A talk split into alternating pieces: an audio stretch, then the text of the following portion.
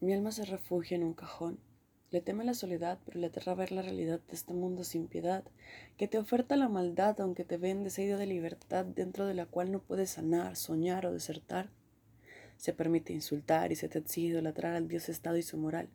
Frente a las armas callar y debes respetar a quien te quiera despojar de tu humanidad, la misma por la cual pides un nombre, precio y dignidad. Mi mente opta por apagar el interruptor de la piedad, pese a que no pase instante sin que vea tal o cual mendigando un poco de empatía, una sonrisa, un empujón a la alegría, o hundiéndose en esta arena movediza que es la vida, esperando una mano que le lleve a la salida. Mi esperanza se ha fugado sin pagarme la estadía de los últimos tres días, y ahora solo me queda la cara de monotonía. Los recuerdos se han revelado y han borrado las sonrisas. El miedo se ha hecho un imperio y no me permite protestar alzar la voz o ser y estar. Ya no me queda que pensar porque es ilegal, y no puedo llorar porque en la vitrina no va bien tanta humedad y nadie me querrá comprar. Mi par de manos se deben usar para producir lo que me hará enfermar.